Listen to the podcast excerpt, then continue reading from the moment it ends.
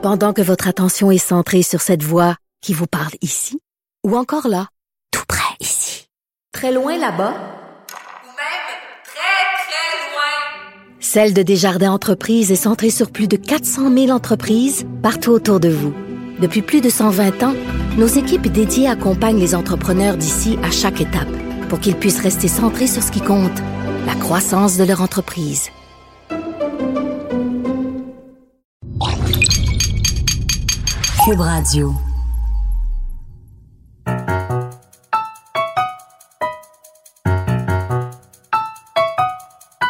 Ici Mathieu Bocoté et bienvenue aux Idées mènent le monde.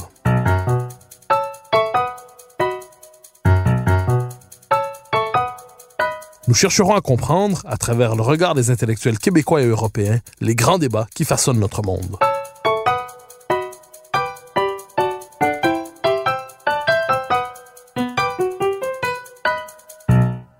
On a quelquefois tendance à croire que le Québec est relativement étranger aux grands courants idéologiques qui traversent le monde occidental et qu'il s'épargne conséquemment leur confrontation. Rien n'est plus faux. Lové dans une culture politique consensuelle, nous faisons semblant de ne rien voir, mais les Québécois vivent avec les querelles de leur temps. Comment se manifeste ici le phénomène populiste? Comment pense-t-il le rapport, comment les Québécois, dis-je, pensent-ils le rapport à la civilisation occidentale? Et comment, dans la nouvelle époque qui est la nôtre, envisager le vieux combat nationaliste pour l'indépendance?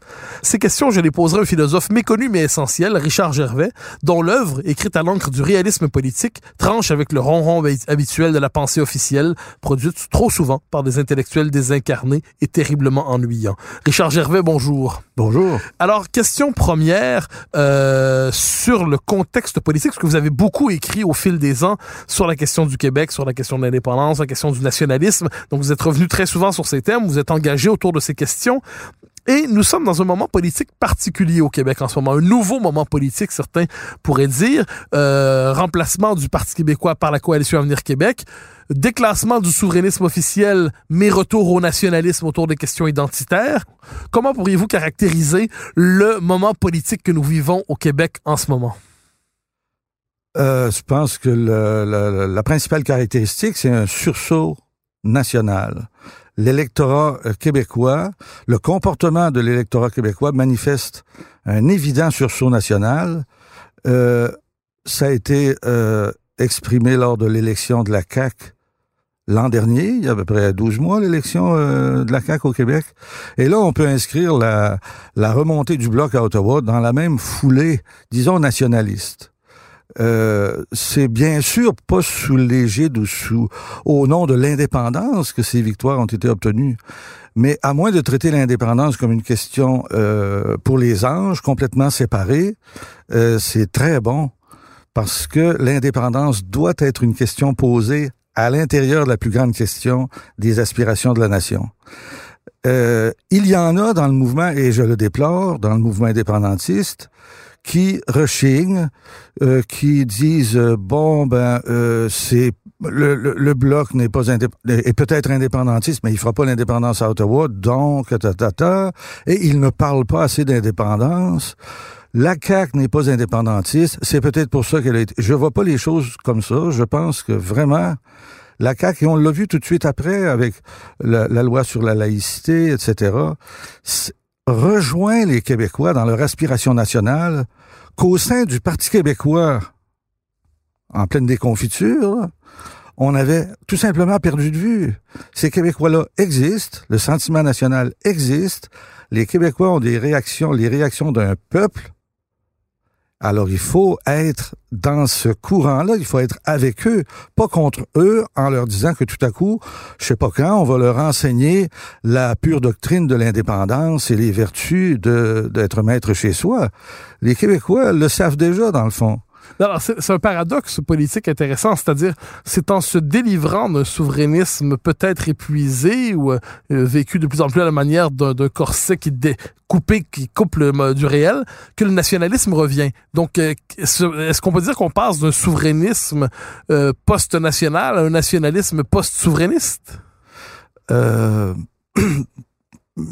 Euh, je pense pas. Peut-être je comprends mal la question, mais je dirais qu'on assiste peut-être à une occasion nouvelle qui nous est donnée de reposer l'indépendance ou la question de l'indépendance à l'intérieur du nationalisme ou des aspirations nationales des Québécois. Et c'est ça qui est normal. Euh, Imaginez-vous, il y a quelque temps, il y a eu, euh, en, en, septembre, je pense, il y a eu un colloque du Parti québécois. On a re redéfini ou défini l'indépendance. Une synergie pour le vivre ensemble. Je sais pas si ça vous si ça vous appelle beaucoup là, mais c'est complètement niais. Je regrette. L'indépendance, c'est vraiment euh, la souveraineté, le pouvoir plein et entier. C'est un État qui a euh, qui a personne au-dessus de lui. Hein, sinon des partenaires ou des ou des amis ou des ennemis avec lesquels elle doit transiger ou se battre. Mais c'est ça l'indépendance. C'est pas un projet de société multisectoriel où il faudrait convaincre tout le monde et son père. Mais non, c'est un truc politique. Mais les péquistes, euh, 40-50 ans de PQ, ou de péquisme, devrais-je dire, parce que je sais pas ce qui va arriver du PQ, mais j'espère que c'est la mort du péquisme, avait tout perdu ça de vue, là. On essaie de convaincre les gens. De, on se dit, oui, mais comment les Québécois sont pas encore rendus là? Mais ils sont rendus là. Regardez-le, regardez son comportement électoral, par exemple. C'est majeur les élections. Les, les Québécois, ils croient aux élections. Ils sont, c'est un peuple électoral. On est baigné là-dedans.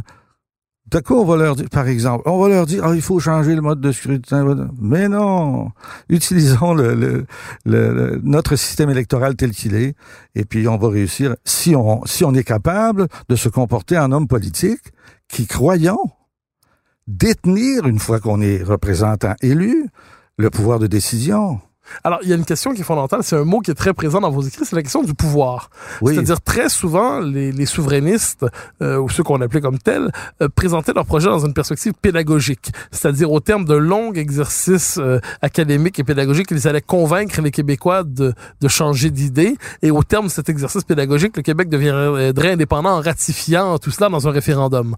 Euh, donc, une forme de... Et comme si la question du pouvoir était évacuée, or, quand on vous lit, la question centrale, et que, que vous voulez ramener dans la pensée nationaliste, c'est et la conquête et l'exercice du pouvoir. Euh, euh, comment expliquer le fait que les souverainistes, pendant trop longtemps, aient été étrangers à cette, à, à cette réflexion sur le pouvoir? Ben, je pense que c'est à cause de l'influence euh, idéologique de la du social-démocratisme, disons ça comme ça, dans la société.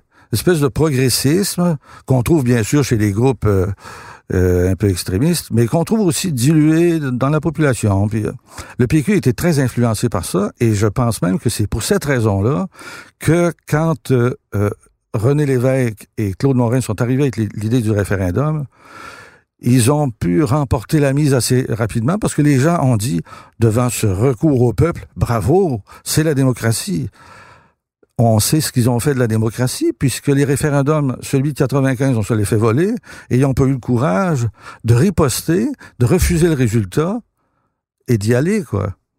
Euh, maintenant, il y avait un autre volet dans votre question qui c'est le rapport au pouvoir, tout simplement, c'est-à-dire le, le ah, pédagogique au pouvoir. Alors, l'exercice du pouvoir, comment expliquer cette difficulté à exercer le pouvoir? Comment expliquer presque, je dirais, cette absence de la question du pouvoir dans la pensée politique québécoise? C'est majeur c'est cette absence-là, on peut, on peut faire l'histoire du Parti québécois, qui a été donc le parti de l'indépendance pendant des dizaines d'années.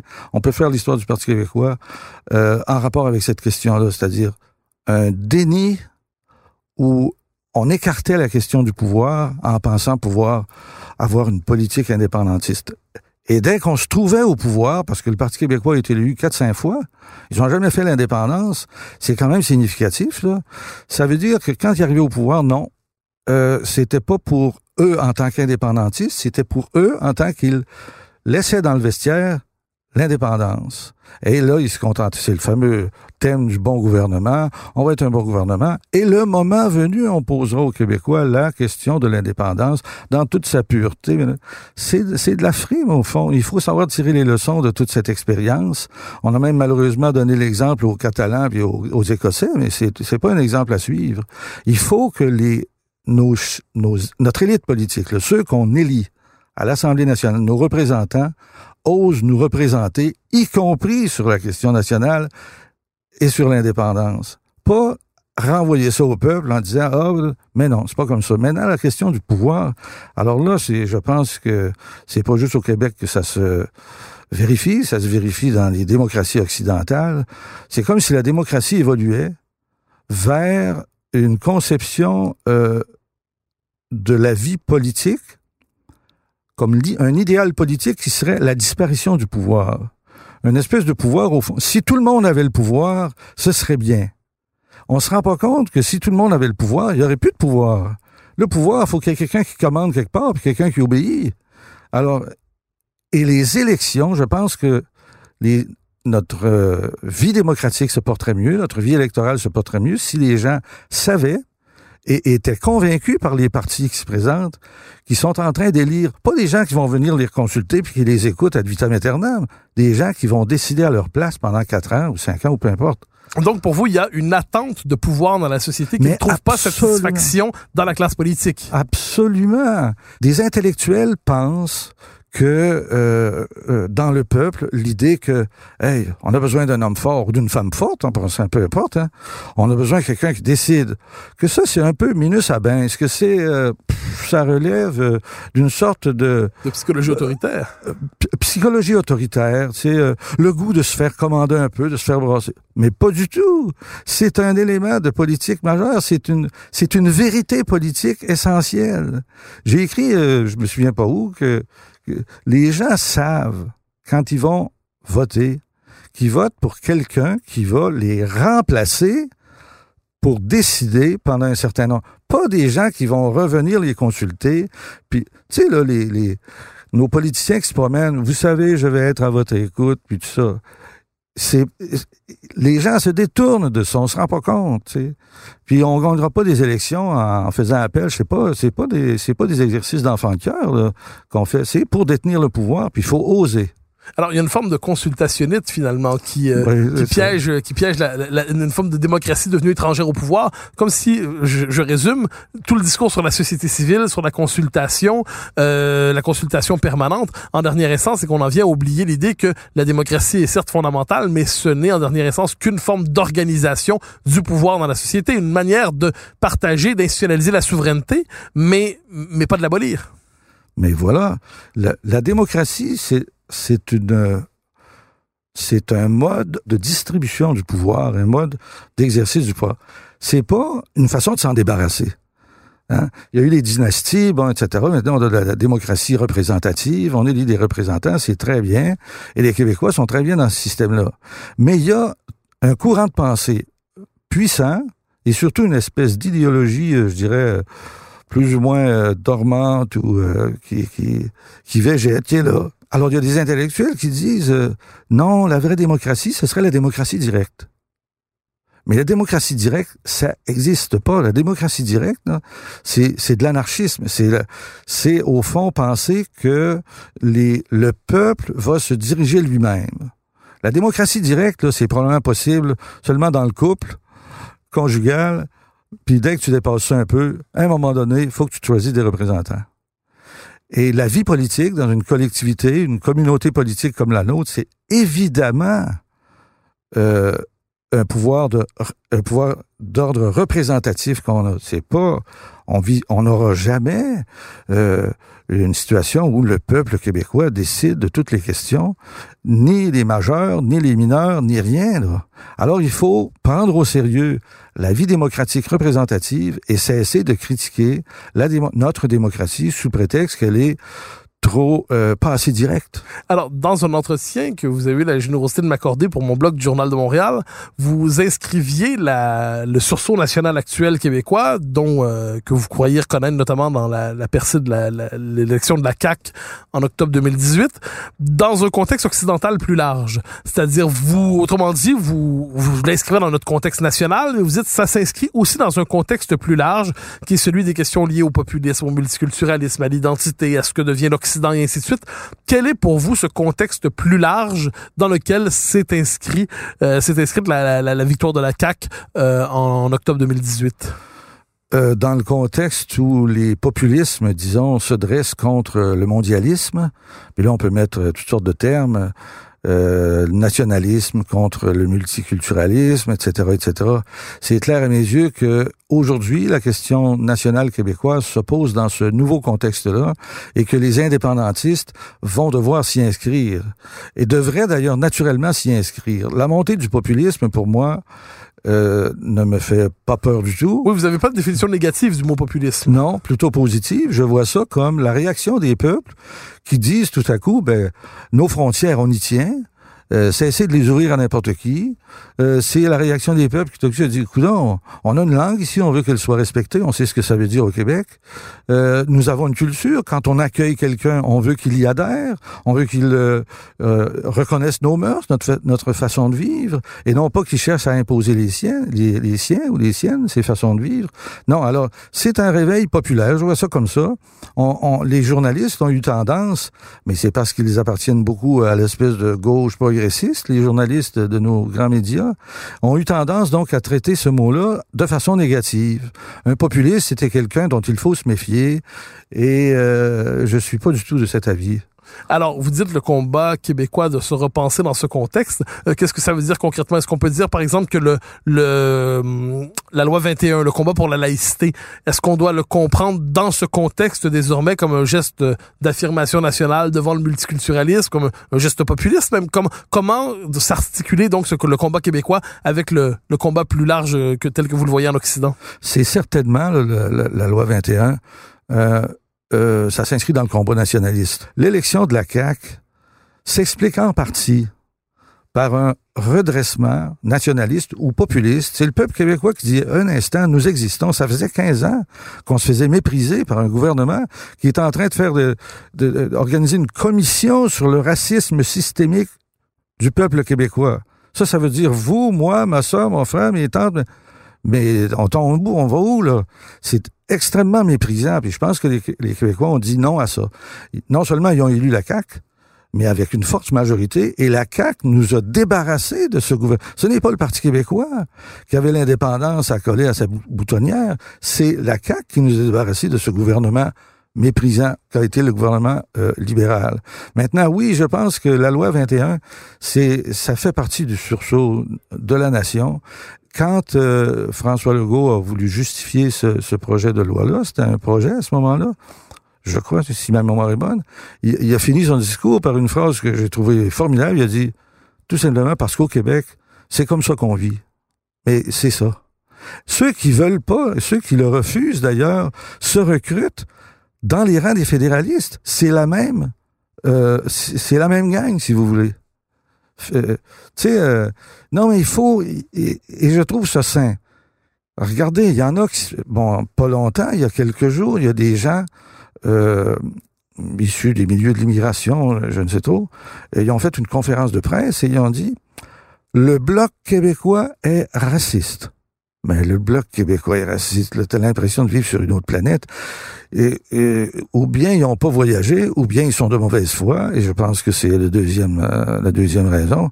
Il n'y a rien de racisme, de raciste là-dedans. Quand Legault a dit non, il n'y a pas de racisme systémique au Québec, mais il y a beaucoup de Québécois, caquistes ou non, qui ont applaudi, là, parce qu'ils savent bien, ils, ils, sentent bien ça. Des pancartes comme, euh, je sais pas comment vous la trouvez celle-là, mais de grâce, ne nous laissez pas seuls avec les Québécois de souche. Qui c'est une pancarte pendant la, le débat sur la charte des valeurs. Ouais. Voilà, exactement.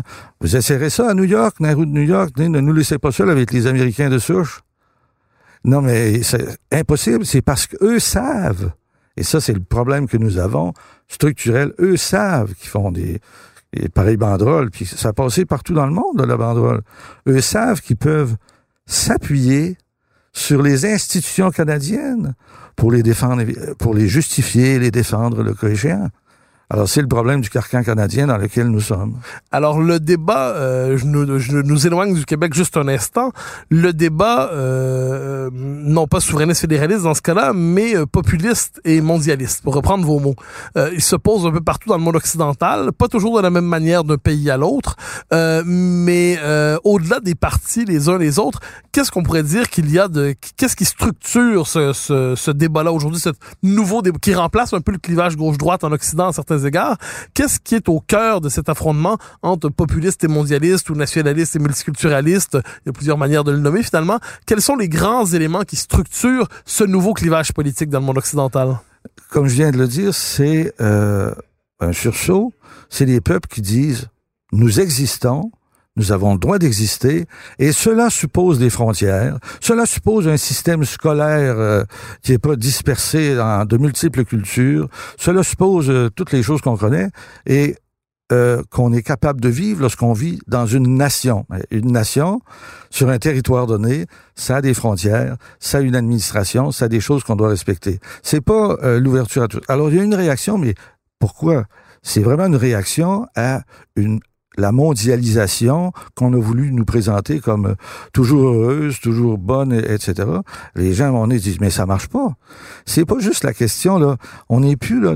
Il y a quelques années, par exemple sous Parizeau, les indépendantistes cherchaient à, à dire euh, c'est bon la mondialisation parce que nous allons, ça justifie l'indépendance parce que seule l'indépendance nous permettra d'avoir notre voix euh, à la table où euh, les nations discutent. Mais ça, c'est pas la mondialisation qu'on connaît aujourd'hui. La mondialisation qu'on connaît aujourd'hui, c'est l'abolition euh, tendancielle des frontières, c'est le mépris pour les nations que nous sommes. On devrait tous s'éduquer et devenir de beaux mondialistes qui, aboli qui renoncerions à notre héritage. C'est se détourner au fond de l'éducation que nous avons eue, c'est euh, euh, le fait qu'on ne serait pas tout à fait justifié de se reproduire, mais les autres qu'on accueille, alors vite, allez-y, dans vos mœurs, dans... Non. Les Québécois, là, normaux, là, ils font comme n'importe quel autre peuple, ils disent non. Alors, c'est essentiellement un non, le populisme. Positivement, je pense que ça peut se traduire, par exemple, au Québec, par euh, une poussée nationaliste qui devrait aller jusqu'à l'indépendance compte tenu de la réalité de ce qu'est ce pays, Canada, il refuse au fond cette affirmation nationale. Alors ça devra aller à l'indépendance, à mon avis. Mais euh, le populisme, c'est quand même plus large que euh, l'indépendance, évidemment.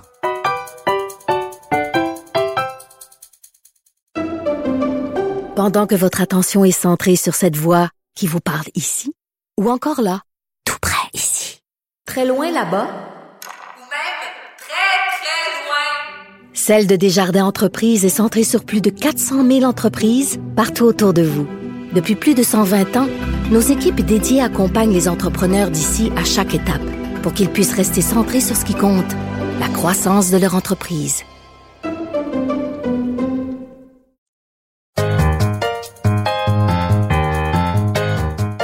Alors, parmi les, euh, vous, avez évoqué le mot populiste, vous avez noté qu'il est généralement mal considéré par le système médiatique, par les élites en place, euh, ce qui n'est pas sans lien avec une autre question tout aussi importante, celle du politiquement correct, c'est-à-dire qui domine un peu euh, l'espace public dans le monde occidental, qui a tendance à pathologiser, à phobiser euh, plusieurs réactions euh, populaires. Donc, la critique de, de l'Europe devient de l'europhobie, la critique de l'islam ou de l'islamisme devient de l'islamophobie euh, la, la, la, critique de la théorie du genre devient de la transphobie et ainsi de suite. Donc, il y a aujourd'hui une forme de nouvelle orthodoxie dominante dans le monde occidental qu'on appelle politiquement correct. On pourrait parler aussi d'idéologie diversitaire. Euh, est-ce qu'on peut dire que cette espèce d'idéologie diversitaire ou politiquement correct représente un des principaux obstacles sur le chemin de ce que vous appelez une forme de, de sursaut populiste? Euh, oui, mais c'est un obstacle et à la fois c'est contre cet obstacle-là qu'on se dresse. Au Canada, ceux qui encouragent euh, bon ce diversitarisme, c'est un mot que vous connaissez très bien. Ce sont les multiculturalistes, c'est Justin Trudeau, euh, et ça a été d'ailleurs, je crois, c'est pas pour rien que Trudeau euh, père a été un des premiers à introduire ça, et, Trudeau fils euh, s'est transformé en globe-trotteur du multiculturalisme dans le monde. C'est qu'au fond, on l'a essayé sur le peuple québécois. C'était un bon outil pour mater le Québécois diaboliser ces, réactions nationales, au fond. Alors, ouvrez-vous, ouvrez-vous, ouvrez-vous, puis à la limite, ben, vous n'êtes plus rien, vous n'êtes plus rien, vous n'êtes plus rien. Alors, ça a été donc peut-être beaucoup pensé au Canada. À partir du Canada, en tout cas, il a été exporté dans le monde. Mais l'important, je pense, il faut bien se rendre compte que cette idéologie qui nous semble, euh, elle est mondialiste, mais elle n'est pas mondiale Loin de là. Si vous faites le tour de la planète, vous allez vous rendre compte que, au fond, c'est en Europe et au Canada que le multiculturalisme trouve ses, ses, défenseurs. Euh, partout ailleurs, on commence, à- on, on commence, partout, aux États-Unis, à côté de nous, Trump, c'est un nationaliste, c'est un populiste, il est aussi beaucoup détesté parce que c'est un mal appris, mais si vous regardez ses politiques, c'est des politiques nationalistes, bon, etc. Euh, on est pas mal mieux, euh, on serait pas mal mieux avec un Trump ici qu'avec euh, Justin Trudeau. Là. Euh, bon, ses manières, euh, mauvaises manières mises à part, parce que c'est quand même un personnage extrêmement bizarre et même peut-être dangereux. Mais bon, la Hongrie, l'Italie, donc les pays d'Europe réagissent contre ça et ils élisent des leaders qui sont pas européanistes, qui sont pas mondialistes. Alors, c'est pas du tout une tendance. La mondialisation se veut et a de grands moyens pour se faire valoir, mais c'est pas une tendance politique généralisée. Aller en Amérique latine, vous allez compter, il y en a pas. Le mondialisme. euh, C'est une des nations très nationalistes et dirigées par des leaders nationalistes. Aller en Afrique, etc. Alors, il, faut, il faut bien regarder la réalité. Et je pense que l'avenir de l'indépendance ou de l'indépendantisme est de s'inscrire dans, dans ce courant-là. Et puis, on évitera les pièges que tout courant politique euh, euh, amène avec lui. Ça, c'est pas, pas un problème. euh, Ou c'en est un, mais de toute façon, quand on fait de la politique, faut, faut euh, oser les affronter, ce genre de problème. Alors, je vous relance un instant justement sur cette peut-être cette spécificité occidentale qui est le, le politiquement correct. Euh, on le voit, c'est une forme de logique de censure aussi. Euh, on a ce sentiment un peu partout présent dans le monde occidental aujourd'hui que les euh, certaines réalités ne peuvent plus être mentionnées ou alors plus largement qu'on ne s'inscrit dans l'espace public en prenant le risque d'être accusé de dérapage et ainsi de suite. On l'a même vu ici. Je me permets de donner quelques exemples tirés des années récentes des interdictions de conférences dans l'université, ce qui s'est passé avec Kanata, ce qui s'est passé avec euh, Slav, euh, la, la tentation de plus en plus grande de faire taire ceux finalement qu'on d'interdire d'accès à l'espace public ceux qui transgressent les codes du politiquement correct. Euh, Est-ce que de ce point de vue, il y a une forme de nouvel autoritarisme, ce progressisme euh, médiatique, est-ce qu'il porte lui-même un nouvel autoritarisme euh, qui ne dit pas son nom? Sans doute, euh, sans doute, même peut-être de totalitarisme. Parce que, vous savez, les totalitarismes que j'ai un peu étudiés, là, Vous avez consacré un ouvrage d'ailleurs, Dialectique et totalitarisme. oui, euh, c'était euh, le fruit du, du- du- de la révolution, c'était le fruit du révolutionnarisme. Avant d'être des totalitaires euh, en place et au pouvoir, on avait des révolutionnaires. Et les révolutionnaires ici, ou les révolutionnaristes, ne le savent peut-être pas, là, mais c'est de la graine de totalitarisme. Et c'est pourquoi je pense qu'ils entrent si facilement dans des trucs de toute évidence antidémocratique, de toute évidence irrespectueux pour euh, la- la- le débat public. Interdire quelqu'un, euh, la parole à quelqu'un, c'est contraire à, à ce qu'on pense correct dans notre société, puis on est une société correcte. Et comment ça se fait qu'on arrive à ces extrêmes-là? Est-ce qu'il n'y a pas un aveu de faiblesse en passant là-dedans? Je ne le sais pas, mais euh, c'est très casse-pied et je crois qu'on est beaucoup trop laxiste devant ça. Il faut aussi savoir d'où vient, d'où viennent, d'où vient cette parole euh, euh, ostracisante, euh, euh, qui, qui veut tout censurer, euh, qui veut interdire même euh, le droit de s'exprimer, des conférences par exemple. D'où ça vient? C'est le milieu universitaire, surtout du côté des sciences sociales, qui produit à la tonne des intellectuels qui finissent par se prendre pour d'autres, complètement déconnectés, et qui croient que, par exemple, euh, les femmes sont des hommes, les hommes sont des femmes, euh, que nous sommes tous des immigrants. Ça répercute ça à, à, à, à, à, à bouche que veux-tu. C'est ridicule. Qui prétend que les sexes n'existent pas. Euh, bon, les toilettes non genrées, euh, c'est pas ma tasse de thé, en tout cas. Non, mais c'est, il faut, on est trop laxiste devant ça. C'est ça que je veux dire. Il faut euh, finir par comprendre qu'il y a une répression qui est légitime dans une société qui se tient. Et j'appartiens à une société qui se tient. Mais est-ce qu'inversement, certains de ces, euh, ces progressistes ne vous diraient pas, ils reprendraient votre propos, il y a une répression légitime, mais leur répression légitime, c'est la répression de ce qu'ils croient être une société conservatrice, patriarcale, réactionnaire, identitaire et tout le tralala. Donc, est-ce que dans leur esprit, il ne s'agit pas de retourner la répression contre ce qu'on pourrait appeler le monde d'hier, le vieux monde, euh, pour euh, qui serait porteur justement de toutes ces phobies, et pour que naisse euh, l'homme nouveau diversitaire, il serait nécessaire de proscrire, d'interdire, euh, de chasser, de censurer de l'espace public ceux qui contredisent la bonne nouvelle diversitaire? Non, mais il faut s'entendre, je parlais de répression, mais réprimer les actes répréhensifs. La casse, euh, on, on, on, on, met la casse, par exemple, dans un local universitaire où on annonce une, conférence euh, parce qu'on n'aime pas ce que... Ça, c'est une chose. Il faut réprimer ça. Mais laisser parler ceux, ceux-là même qui, qui, font la casse ou qui sont extrémistes, il faut les laisser parler, mais il faut les combattre aussi dans la parole. Il faut pas être gêné puis dire tout à coup, peut-être que je suis xénophobe, islamophobe, homophobe. Non, non, faut y aller gaiement, puis euh, Mais- sans, sans se censurer. Mais, mais d'où vient justement cette capacité à la, cette euh, disposition naturelle à la pas naturelle mais cette disposition à la culpabilisation de des, des on pourrait dire des populations des, des peuples occidentaux? C'est-à-dire ce sentiment toujours que dès qu'on dit quelque chose on est coupable d'une phobie on est coupable d'un dérapage on se rend coupable de pensées inacceptables de crimes pensés aurait dit Orwell Euh, Oui. d'où vient ce sentiment d'être toujours coupable?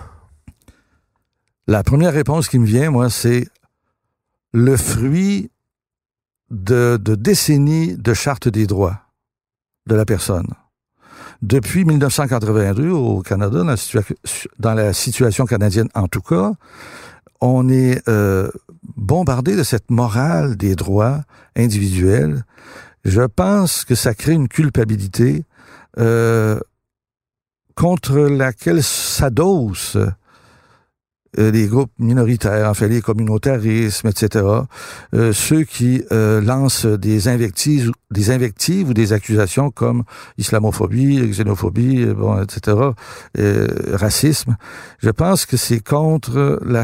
Ils se sentent justifiés parce qu'ils sont en train de défendre supposément des groupes minoritaires que la société, que l'État brimerait, euh, discriminerait ou ce genre de trucs.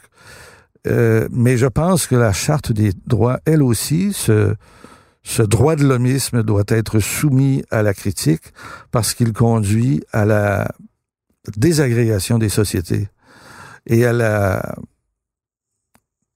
oui, à la destruction des nations, dans le fond. Alors, une des grandes questions qui habitent notre époque dans le monde occidental, qui est pas sans lien avec ce dont nous parlons, euh, les, les- les mouvements populistes, la question du sursaut des identités, c'est la question aujourd'hui de l'islam.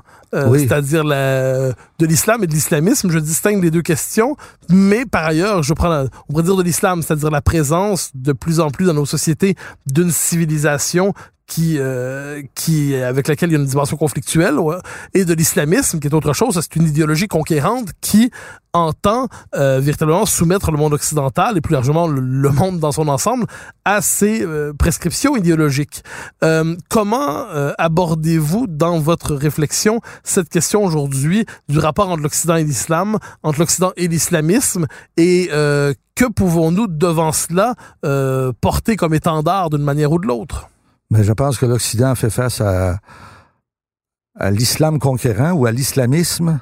Mais sur cette distinction-là, euh, là, islam et islamisme, vous avez raison de la faire, c'est absolument essentiel. Mais supposons que, je vous dis, il faut quand même distinguer euh, les verts et ceux qui prennent les armes pour défendre euh, trois, trois ormeaux qui poussent librement dans votre rue.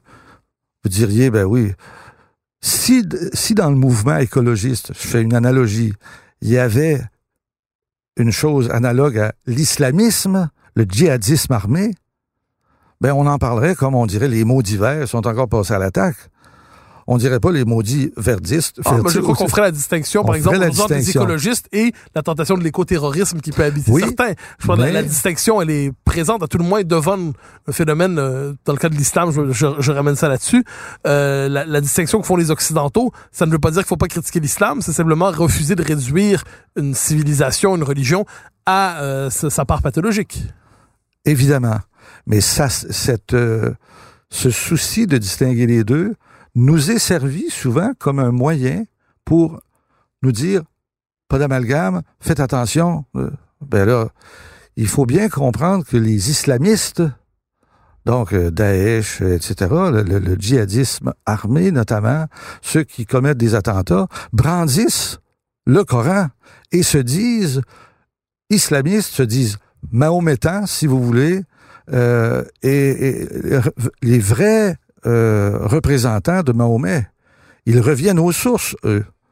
Tandis que les autres, Il ben, croit ils avoir ont le monopole de l'islam légitime. si vous voulez. C'est ça. Alors, cela dit, euh, je pense que l'Occident, oui, fait face à une menace très grave, euh, primordiale, c'est celle de l'islamisme. Et dans les milieux médiatiques, on a tendance à oublier, euh, ou de gauche en général, progressistes, on, on a tendance à minimiser la question. Pourquoi? Parce que les milieux de gauche critiquent l'Occident, puis ils trouvent dans, la, dans les islamistes des gens qui combattent l'Occident. Alors, ils y voient des, euh, des amis politiques.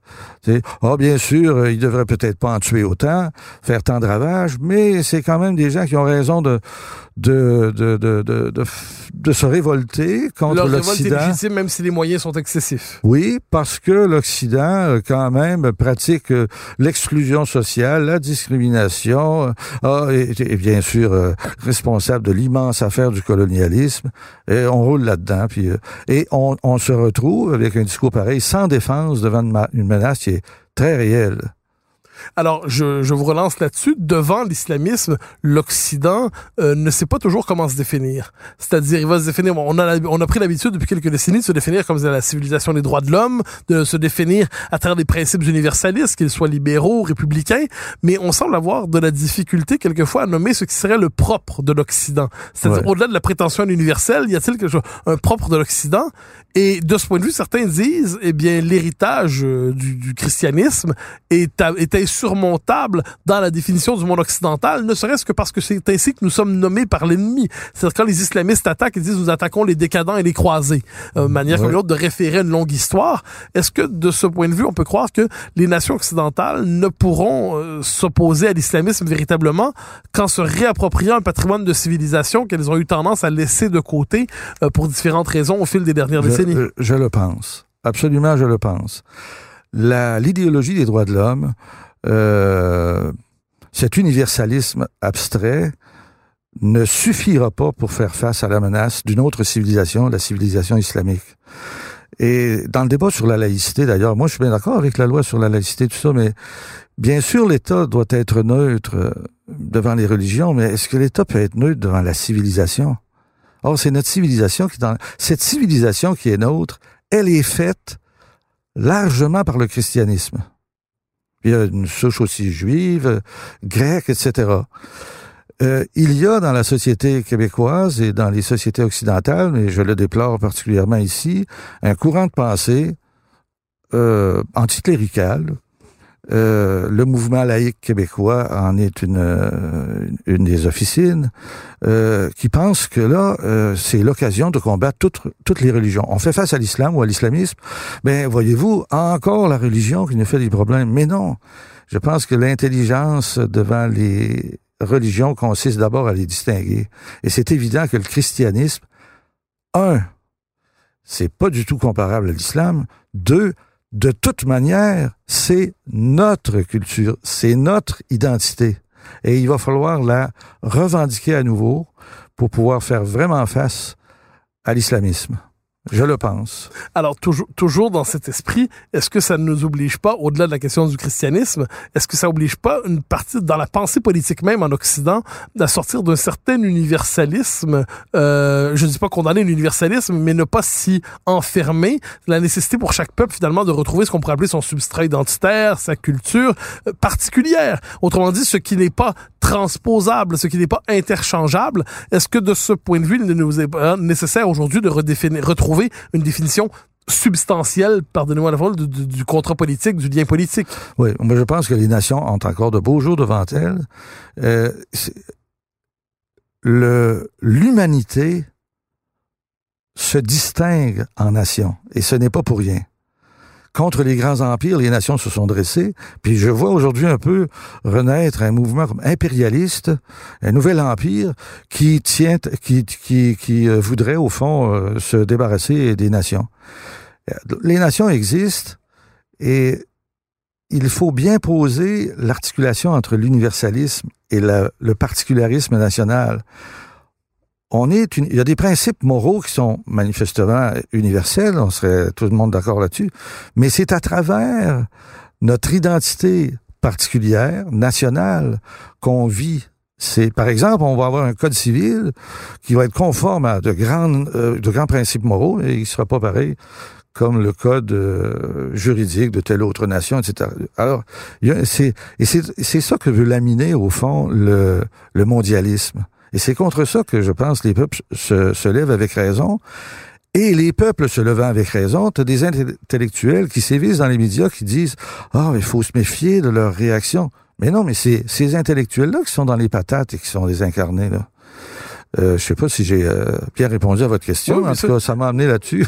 Alors, il nous reste le temps d'une dernière question et euh, je reviendrai pour cela à la question du Québec pour, pour reprendre euh, l'ensemble de notre discussion à, à la à la lumière de la question québécoise désormais. Euh, il y a en ce moment, vous l'avez dit, un sursaut national au Québec. Ce sursaut national est indissociable d'une espèce de sursaut que l'on voit ailleurs en Occident. Euh, il est indissociable d'une réappropriation des identités collectives. Euh, donc tout ça, on le comprend. Euh, se pose néanmoins la vieille question de l'indépendance du Québec. Je, je, vous y ramène parce que c'est au cœur de votre réflexion aussi. Est-ce que vous croyez, est-ce qu'il est possible de croire que le peuple québécois, après deux échecs que le peuple québécois, après euh, avoir euh, multiplié les échecs finalement politiques assez fondamentaux, est-ce que le peuple québécois serait peut-être épuisé sur le plan politique? Le croyez-vous encore avec la vigueur suffisante pour être capable de mener le combat pour l'indépendance? Est-ce qu'on peut l'imaginer à court ou moyen terme? Ou si elle survient, ça va être de manière un peu inattendue au terme d'une crise que l'on ne peut prévoir pour l'instant? Autrement dit, autrement dit, est-ce que le peuple québécois peut encore faire l'indépendance volontairement? Si elle arrive, est-ce que ça va être une forme de, de hasard absolument inattendu? Pas hasard, mais d'imprévu euh, dans notre histoire? Euh, Probablement ni l'un ni l'autre. Ça sera pas un hasard totalement, mais ça va. On peut le prédire un peu. On peut prédire que, par exemple, à force de recevoir, euh, de se faire infliger des refus par Ottawa, si le gouvernement québécois continuait dans la veine qu'il a adoptée maintenant, encore que le gouvernement de la CAQ soit très ambigu, là, mais disons qu'il affirmerait davantage ce côté nationaliste. Le Québec veut vivre de telle façon, intégrer les immigrants de telle façon, avoir tel rapport avec euh, l'islam, etc. Clairement. Il va forcément subir les refus d'Ottawa. Parce que ça va, c'est diamétralement opposé au multiculturalisme. Et le multiculturalisme, rappelons-nous, c'est un moyen inventé pour nous maté, là. Alors, je pense que les Québécois sont encore en profonde réaction contre ça, et il faut que les indépendantistes, il faut pas que les indépendantistes lèvent le nez là-dessus. Il faut que les indépendantistes soient dans la même mouvance. Comment faire valoir... Je pense que ça viendra d'une crise à un moment donné. La sortie de ça ne pourra se faire pas par un référendum. Les gens n'en veulent pas de référendum, mais c'est pas pour rien c'est pas non plus en disant il faut parler davantage d'indépendance. Été à un panel hier, beaucoup de gens disaient il faut parler plus d'indépendance, parler plus d'indépendance. Mais voyons, si on partait de l'idée que les gens, au fond, ils le sont d'accord, l'idée fondamentale d'indépendance, c'est mettre chez nous. La plupart des Québécois sont d'accord avec ça.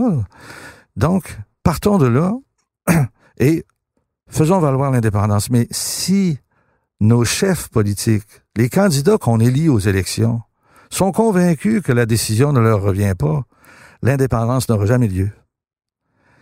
C'est ça la clé, à mon avis.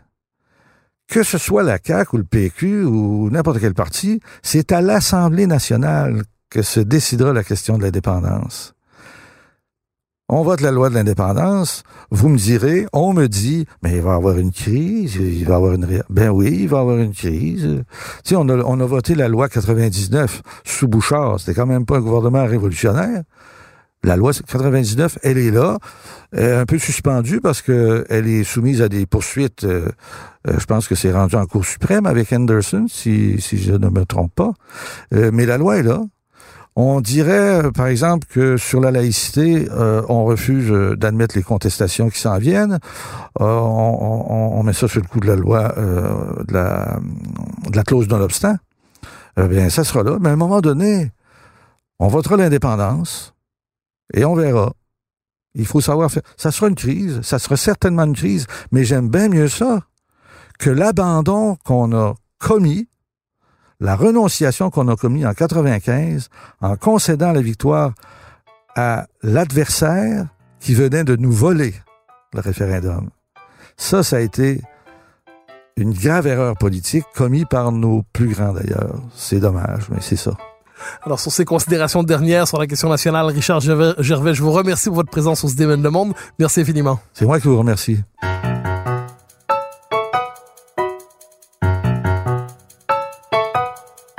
Chers auditeurs des Idées le monde, vous pouvez faire connaître le balado sur vos réseaux sociaux en partageant les épisodes que vous aimez. Cela nous donne à chaque fois un fier coup de main pour faire découvrir le balado. Ainsi, si vous écoutez sur une autre plateforme que Cube Radio, laissez-nous un commentaire. C'est encore une fois un geste qui nous permet de faire connaître la série au plus grand nombre. Merci à vous d'être à l'écoute. Vous pouvez me suivre sur Twitter et sur Facebook. Vous pouvez également lire mes chroniques chaque mardi, mercredi, jeudi et samedi dans le Journal de Montréal. Et chaque semaine, vous pouvez me suivre à la joute à TVA. Animation et recherche Mathieu Bock-Côté. Réalisation Anne-Sophie Carpentier. Une production Cube Radio.